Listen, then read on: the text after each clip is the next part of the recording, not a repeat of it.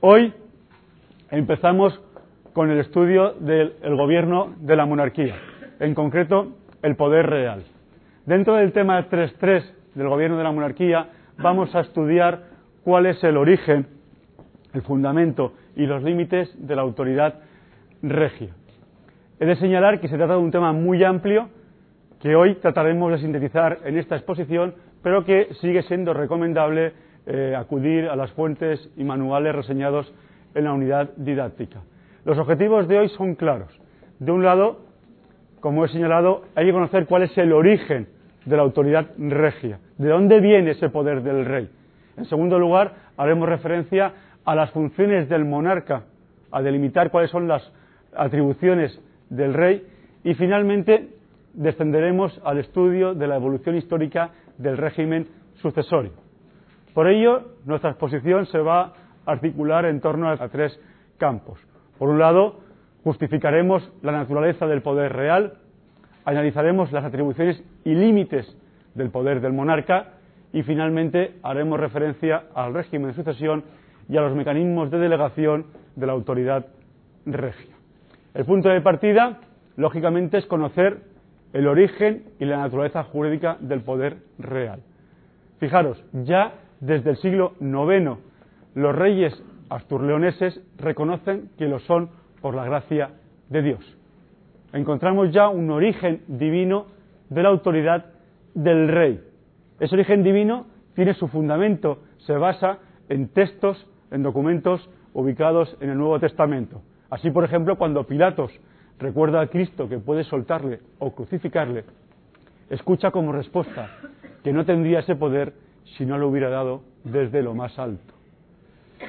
Visto que el origen del poder real es un origen divino, debemos de formularnos esta cuestión.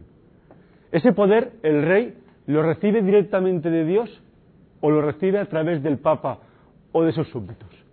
La respuesta a esta cuestión es clave.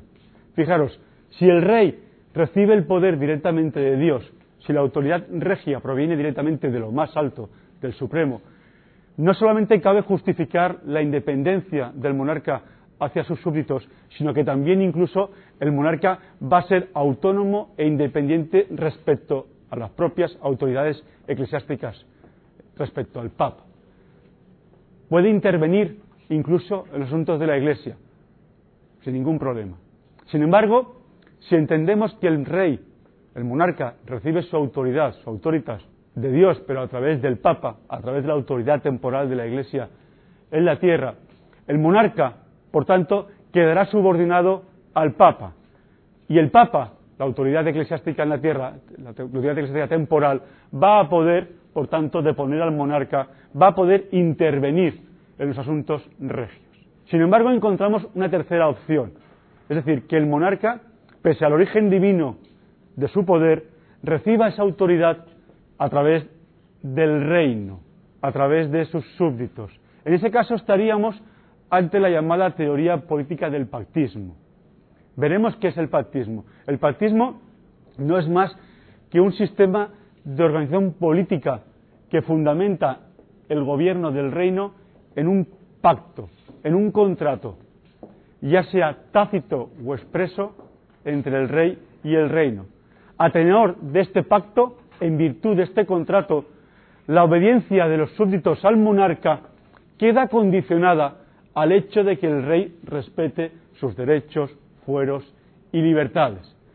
Al tomar posesión el rey de su cargo, jura, promete fidelidad a sus privilegios y al derecho vigente. La teoría del pactismo, como veremos, tiene una presencia muy relevante en la corona de Aragón.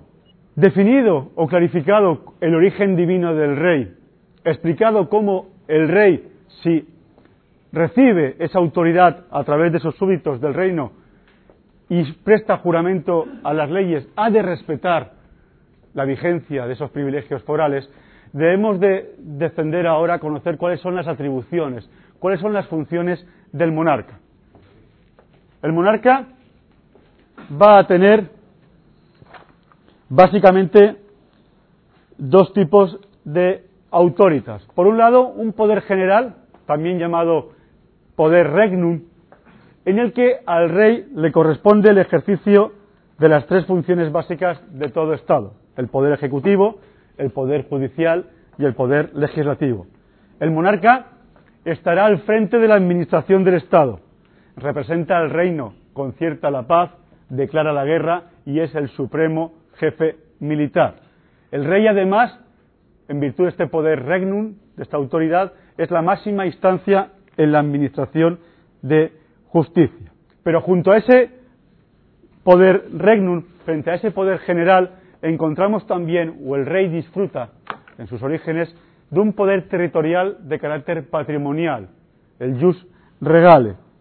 El rey va a tener esa autoridad sobre la parte del territorio que no ha cedido a la nobleza. Es el llamado territorio de realengo. Aquel territorio que el monarca, dentro del régimen señorial, administra de forma directa. En ese territorio, el rey, además de su poder político, de su poder general, del poder regnum, además disfruta de derechos dominicales o regalías. En esos territorios el rey es dueño de montes, de los ríos, de caminos, es quien arrienda las panaderías, las herrerías y las almazaras. Esta distinción entre poder real, general, entre poder político y poder territorial o jus regale es propia de la Edad Media, es propia del régimen señorial y a medida que avance eh, la Edad Media, a medida que entremos en la Baja Edad Media y sobre todo con los comienzos de la Edad moderna, esa distinción entre jus regnum y jus regale se va a disipar, va a desaparecer. Por eso, con la llegada de la Edad moderna y la consolidación del Estado moderno, el monarca va a ostentar en exclusiva la legitimidad del poder político, rechazando, una cuestión importante, cualquier autoritas, cualquier poder superior a él. Cabría, por tanto, suponer, entender, que con la llegada del Estado moderno se pone fin al régimen señorial, en tanto en cuanto en el Estado moderno el rey no va a reconocer ninguna autoridad superior a la suya, deberíamos de entender que con el inicio de la Edad Moderna el régimen señorial desaparece. Pero esa interpretación peca de elemental. La realidad nos va a demostrar que durante la Edad Moderna, frente a la existencia del Estado moderno y a esa configuración suprema de la autoritas regia, van a persistir los señoríos. Y eso nos lleva a plantearnos una cuestión importante en la práctica. ¿Cómo se concilia, por tanto, el poder de los señores en un Estado moderno, en el que el rey no reconoce ninguna autoridad superior? ¿Cómo se concilia la autoritas regia del Estado moderno, de la Edad moderna, con la persistencia del derecho del régimen señorial? Pues bien, un sector de la doctrina, aquí como siempre entramos en los debates doctrinales, o en este caso liderada por el profesor Clavero, entiende que la pujanza del poder señorial impidió, imposibilitó que existiera un Estado propiamente dicho durante la Edad Moderna. Es decir, mientras existe el régimen señorial, para Clavero es imposible que haya Estado. Por el contrario, otro sector doctrinal, otros autores, entienden que la existencia del régimen señorial no tiene por qué ser incompatible con la propia existencia del Estado. Es decir, es más, el rey garantiza políticamente la hegemonía social de la nobleza y es perfectamente demostrable, perfectamente compatible la persistencia del régimen señorial con la existencia de la autoridad regia del Estado moderno. Para acabar con este debate doctrinal, que en fechas recientes el profesor Benjamín González Alonso, catedrático de la Universidad de Salamanca, entiende que en la edad moderna, durante el Estado moderno, el gobierno señorial estuvo subordinado de jure y de facto a la autoridad de la monarquía. En su opinión, el Estado existe no tanto en razón de la mayor o menor fortaleza de otros poderes fácticos, como por ejemplo puede ser el régimen señorial, sino sobre todo por tener ese Estado un poder de naturaleza bien distinta, por tener un poder de rango supremo, la llamada soberanía. Cosa distinta, señala Benjamín González Alonso, es que el ejercicio de esa soberanía esté mediatizada por la presión, como él señala, o los intereses de los señores feudales. En consecuencia, la soberanía supone una potestad absoluta a partir de la edad moderna y por consiguiente conlleva la inexistencia de ningún otro poder superior. Llegados a este punto, después de este razonamiento, debemos formularnos una segunda cuestión. Sí, es cierto que con el Estado moderno el monarca disfruta de una soberanía, de un poder supremo, al que no reconoce ninguna otra autoridad superior a esta misma. Pero esto significa, esto quiere decir que ese monarca disfruta de un poder ilimitado. Fijaros, desde el punto de vista teórico, desde el momento que el rey recibe su poder de Dios, desde el momento en que se reconoce el carácter divino de la autoritas regia, el rey ya está limitado, ya está condicionado en su autoridad, en el ejercicio de su poder, porque ha de desempeñarlo con templanza, en bien de sus súbditos. Pero aparte de esta limitación teórica clara por el origen divino de la autoridad del rey, ese poder del monarca tampoco va a ser en la práctica ilimitado, ya que en la práctica el rey va a tener constreñida, va a tener limitada su autoridad al acceder al trono y jurar fidelidad, jurar respeto, dice, a las leyes, a los fueros de ese territorio. El rey, desde el momento que jura fidelidad a los fueros, debe defender, guardar el reino y hacer cumplir las leyes. Por tanto, ese poder soberano del monarca no es un poder ilimitado, en tanto en cuanto a nivel teórico ha de actuar buscando la templanza y el bien de sus súbditos, y en nivel práctico está sometido a respetar el cumplimiento de las leyes a las que ha jurado fidelidad y respeto. Por eso podemos encontrar o podemos hallar ya en esta época de que determinados excesos y abusos, cuando el rey actúa sin templanza, cuando el monarca actúa en contra del bien de sus súbditos o cuando el monarca actúa violentando ese juramento de fidelidad a los fueros, podemos encontrarnos con lo que se ha denominado el rey tirano. Figura del rey tirano que justifica, que legitima el llamado derecho de resistencia. Tradicionalmente, fijaros, tirano es aquel monarca que se va a hacer, que va a acceder al poder sin justo título y logra imponerse por la fuerza. Esa concepción del monarca tirano ya se recoge en la obra del padre Mariana. Pero es que en el Estado moderno, además, se va a definir, se va a identificar al monarca tirano, dice, con aquel que ejerce un poder abusivo, entendido como cometer atropellos a sus súbditos tanto físicos, dice, como vejatorios o la violación de los fueros de esos súbditos. Es decir, para que lo entendáis, cuando el monarca rompe su compromiso de velar por las normas, por las leyes de esa sociedad, convierte su reinado en tiranía y en consecuencia legitima a la sociedad para ejercer el derecho de resistencia. De hecho, podemos decir que en la monarquía hispánica ese derecho de resistencia se ha reflejado históricamente de dos formas. De un lado, mediante la oposición práctica. Vamos a encontrar diferentes manifestaciones en las que la sociedad se subleva frente a la autoridad del rey.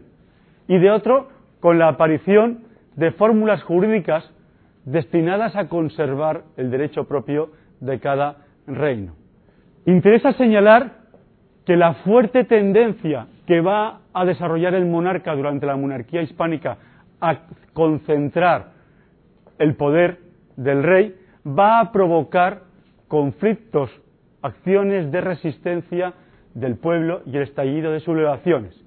En la historia de la monarquía hispánica encontramos diferentes episodios en este sentido.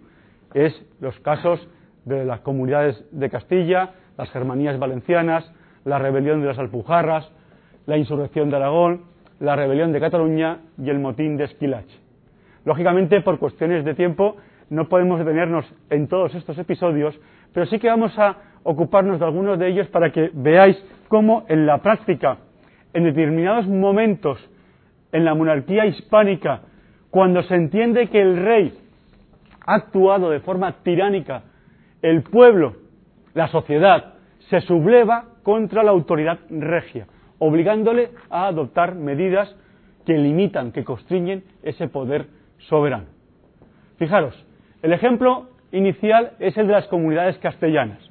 Esta sublevación la podemos encontrar en los tiempos de Carlos I de España y V de Alemania. Cuando Carlos I accede al poder, va a ocupar buena parte de sus cargos de confianza por personal extranjero, por funcionarios de origen germano, de origen alemán. Además, Carlos I de España y V de Alemania va a utilizar buena parte del dinero castellano para financiar el crecimiento de su imperio. Estas circunstancias, estos dos hechos, van a ir poco a poco minando a la población castellana y a las propias cortes. Esta situación de malestar va a estallar a principios del siglo XVI, en 1520, cuando, al abandonar Carlos I España e irse a Alemania a ocuparse de los asuntos del imperio, deja como regente a un extranjero, Adriano de Utrecht, provocando el sublevamiento popular en la ciudad de Toledo. A esta revuelta se le van a ir sumando otras ciudades castellanas que van a aglutinarse, que van a, integrarse en lo que se domina la, la llamada Junta Santa, que instalada en Tordesillas va a tratar de buscar el apoyo y el reconocimiento de Juana, la mujer de Carlos I, recluida por aquel entonces en Tordesillas. Sin embargo, este movimiento ciudadano, este movimiento social, esta revuelta contra la autoridad del rey fracasará y en diciembre de ese mismo año, de 1520, esa Junta Santa va a ser disuelta a manos del regente Adriano de Utrecht. Es un primer ejemplo en el que la sociedad, en el que la comunidad se subleva, se alza en armas contra el poder real, entendiendo que éste desempeña su autoridad de forma tirana y por tanto legitimando un derecho de resistencia. Pero no va a ser, fijaros, el único caso que nos encontremos. Además de el caso de las comunidades eh, castellanas, también vamos a encontrar durante el reinado de Felipe II a un levantamiento en los territorios de Aragón. En esta fecha, la sublevación se va a producir por dos motivos. De un lado, el monarca Felipe II va a decidir nombrar virrey, es decir, delegado del poder real en Aragón, al marqués de Almenara, persona no nacida en Aragón, lo que iba en contra de las costumbres y los fueros aragoneses. Al mismo tiempo, Felipe II, o en la época de Felipe II, en Aragón se va a vivir otro acontecimiento que va a violentar, que va a contravenir los foros aragoneses. Es lo acaecido con el secretario del monarca, Antonio Pérez, quien fue acusado de traicionar a Felipe II y él para evitar el presidio huye a Aragón y en virtud del principio de manifestación recogido en los fueros aragonés, pide asilo, amparo ante la corona de Aragón. En ese contexto, Felipe II, al verse incapacitado para juzgar a Antonio Pérez, en virtud del principio de manifestación del derecho aragonés, lo denuncia como hereje ante la Inquisición para que sea la Inquisición la encargada de poder juzgarlo. Sin embargo, cuando la Inquisición va a tomar preso Antonio Pérez, lo que hace el pueblo es sublevarse ante la decisión del monarca por considerarla que infringe los principios, el derecho foral aragonés. La situación será tan grave que obligará a finales del siglo XVI, en 1592, durante las Cortes de Tarracena, al rey a pactar, a llegar a un acuerdo con nobles para tratar de garantizar los privilegios forales aragoneses. Es otra manifestación en la que, pese a la autoridad soberana del monarca, el ejercicio de ese poder de forma tiránica legitima un derecho de resistencia. Hemos visto el caso castellano, el caso aragonés, pero también vamos a encontrar situaciones similares en Cataluña, ya en la época de Felipe IV. En esta época, en el año 1624, el conde duque de Olivares, el valido de Felipe IV, propondrá constituir una reserva militar que se va a denominar la Unión de Armas, exigiendo que ese contingente militar esté formado por un importante contingente de origen catalán, además de exigirle a los nobles catalanes una aportación económica para financiar esa fuerza militar denominada Unión de Armas. En aquel entonces se produce un conflicto militar con Francia que va a obligar a desplazar las tropas castellanas a territorio catalán para defenderse de la presencia de las tropas francas. Esa presencia de las tropas castellanas en tierras catalanas va a provocar un malestar notable entre nobles y campesinos que dará lugar a la revuelta de los segadores de 1640. Una revuelta que va a llevar a los sublevados catalanes a buscar el apoyo del rey francés proclamando al monarca galo conde de Barcelona. Se habla incluso de que en aquella fecha se quiso constituir una república independiente de Cataluña. El problema es que la sustitución de Felipe IV por el rey francés Luis XVIII no va a solventar los problemas catalanes manteniéndose las quejas de Cataluña al verse en esta ocasión oprimida por el ejército y los comerciantes franceses. Esta situación permitirá la negociación o la reincorporación de nuevo de Cataluña a la autoridad de Felipe IV. Y para terminar estos ejemplos, me interesa recordar uno más conocido por su relevancia y por las consecuencias, el acaecido durante el reinado de Carlos III, ya en el siglo XVIII, el denominado motín de Esquilache. En 1766, el ministro Esquilache promulgará una orden mediante la cual se prohibía la utilización de capa larga y gorro redondo en la corte. Esta medida se justificaba con la finalidad, con el motivo de evitar confusiones con los ladrones que utilizaban ese vestuario. Ante esta decisión se produce una importante algarada popular que se va a extender por otras ciudades de la península, obligando al rey a retrotraerse en su decisión y destituir al ministro Esquilache. Lógicamente, el hecho de que una decisión regia que afecta a la vestimenta sea capaz de movilizar a la sociedad, al pueblo, provocando una revuelta y que obligue al monarca a retrotraerse en su decisión, pues lleva a la doctrina a preguntarse si realmente fue la orden de Esquilache la que motivó el motín o subyacían otras causas. Lógicamente, la respuesta debe ser negativa. Los justificantes, las razones que explican ese alzamiento popular en 1766, básicamente son cuatro. Existía un importante descontento por la grave situación económica que se vivía. Es cierto, como no, que había un apego a las tradiciones. El hecho de que se quitara la vestimenta tradicional provocó malestar en las clases sociales. Pero también es verdad que todavía subyace esa actitud de reacción ante los ministros extranjeros. Esquilache es de origen extranjero, como bien señala su apellido, y sobre todo fue una clara manifestación de oposición de las clases más populares a los estamentos privilegiados. La importancia del motín de Esquilache, como señala el profesor Pierre Vilar, es que ya anticipa un hecho fundamental, la crisis del antiguo régimen, la crisis del absolutismo.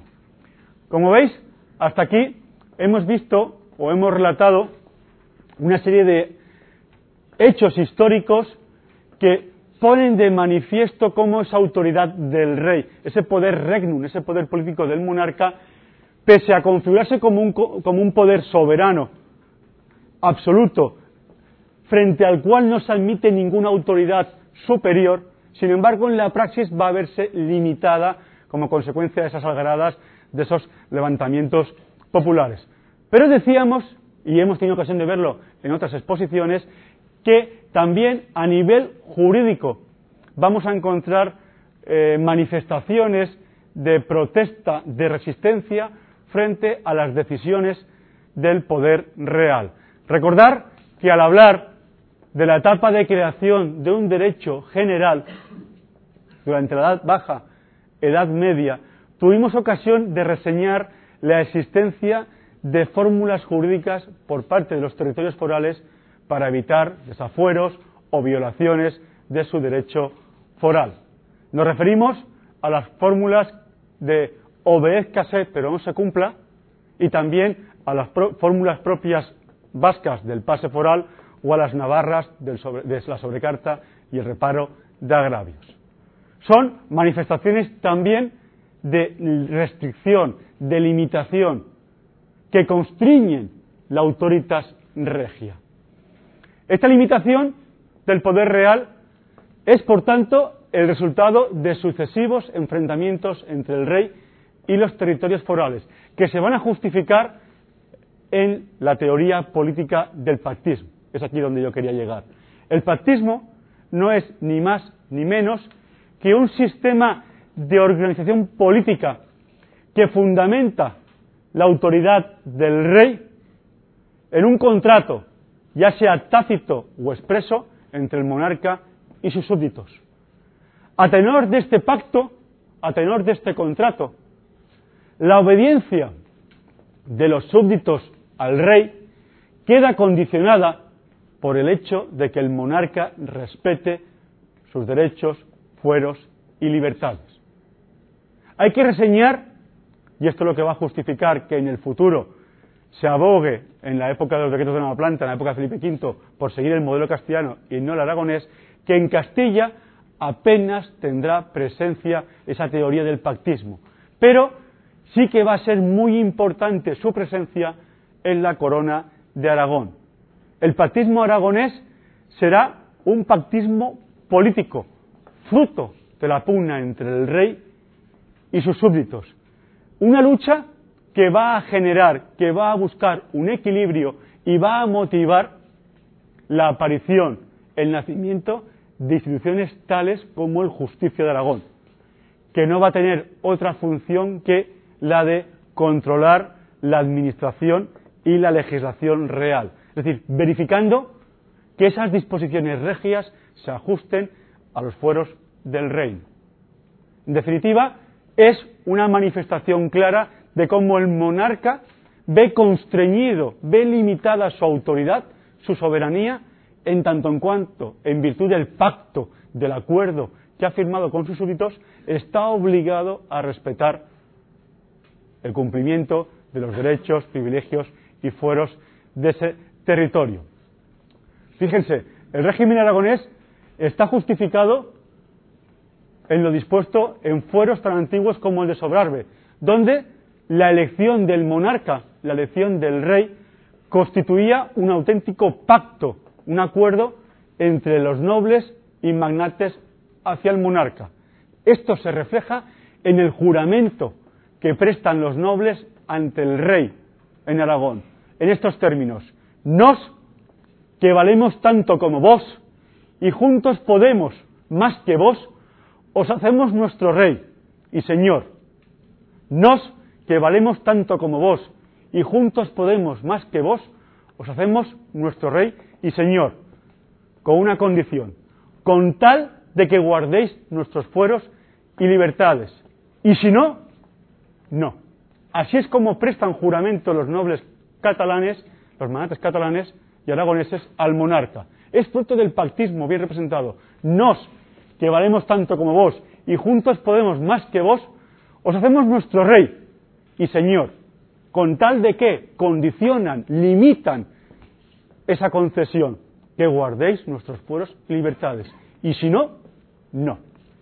Se trata, por tanto, de un poder real que se ejerce en virtud del pactismo entre iguales, interpares, que sitúan al monarca casi en igualdad de condiciones con la nobleza. Hasta aquí hemos tenido, hemos tenido ocasión de ver cuál es el origen de la autoridad regia, un origen divino. Hemos tenido ocasión de estudiar cuáles son las funciones, las potestades del monarca, la autoridad, un poder político, ese poder regnum, y un poder patrimonial, ese jus regale, que va a desaparecer con la llegada de la Edad Moderna y el nacimiento del Estado moderno. Pero ese poder soberano del rey no es un poder ilimitado en el sentido de que no ha de rendir cuentas de su gestión, sino que el mero origen divino del mismo, su templanza, el ejercicio de esa potestad en bien de los súbditos y sobre todo el derecho de resistencia de los pueblos va a legitimar que la actuación de la autoridad real esté constreñida, esté limitada a la observancia de esos pueblos. Debemos referirnos, en último lugar, para terminar esta presentación de la autoridad regia, al régimen de sucesión.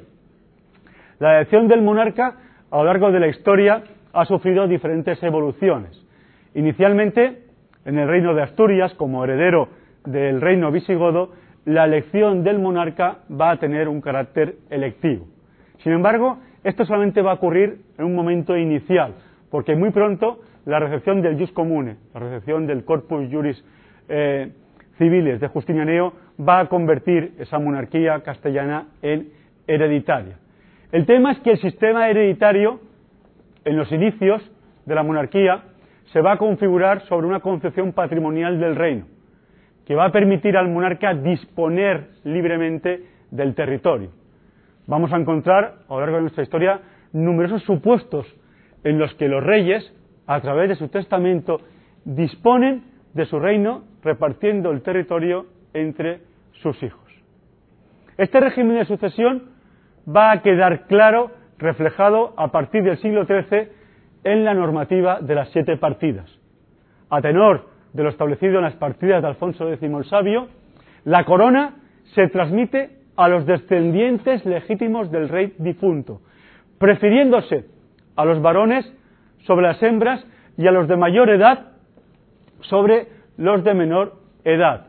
En defecto de descendientes, heredan los padres y si estos no viven, entran en juego por la línea colateral los hermanos del rey fallecido. Este régimen de sucesión a la corona, que se implanta en las partidas, va a estar en vigor hasta la llegada de Felipe V, hasta el inicio de la época borbónica, cuando, en virtud del decreto de 10 de mayo de 1713, se promulga la denominada Ley Sálica. La Ley Sálica no es que prohíba literalmente reinar a la mujer, como se ha venido diciendo hasta ahora, sino lo que hace es que articula un entramado sistema hereditario tan complejo que relega en última instancia a la mujer, que prefiere en todo caso al hombre sobre la mujer, que hace prácticamente imposible que acceda a la corona una mujer a partir de la vigencia de la ley sálica. Se refiere a un varón, aunque esté en línea hereditaria posterior a una mujer sobre la misma. Esta ley sálica va a estar o va a intentar modificarse en la época de Carlos IV, en 1789, cuando el monarca negocia, mediante la llamada pragmática sanción, la abolición de la ley sálica. Sin embargo, hay que tener en cuenta que esta abolición de la ley sálica no va a ser pública, no va a ser conocida va a guardarse en secreto hasta que Fernando VII, ya en el siglo XIX, la podrá en vigor a partir de 1830 debido a que no tiene herederos varones. En conclusión, el régimen de sucesión a la corona que se implanta en las partidas ha pervivido en nuestra historia hasta la actualidad, hasta la actual Constitución de 1978, con la excepción del intervalo de tiempo que va desde la promulgación de la ley sálica de 1713 hasta la publicación de la pragmática sanción en 1830 durante el reinado de Fernando VII. Llegado a este punto, debemos de plantearnos una última cuestión. ¿Puede el poder regio delegarse? Es decir, ¿qué ocurre cuando el monarca está ausente o no puede ejercer su autoridad? El poder real es un poder personal, es ejercido por el rey, pero en ausencia del mismo o minoría de edad hay que establecer fórmulas, mecanismos que permitan regular, que permitan funcionar la monarquía. Es lo que se denomina la regencia, la figura de los regentes que tradicionalmente recae en la esposa del rey, en sus hijos, en el hijo mayor, que gobiernan cuando el rey está ausente o es incapaz. En otros casos nos encontramos una situación distinta.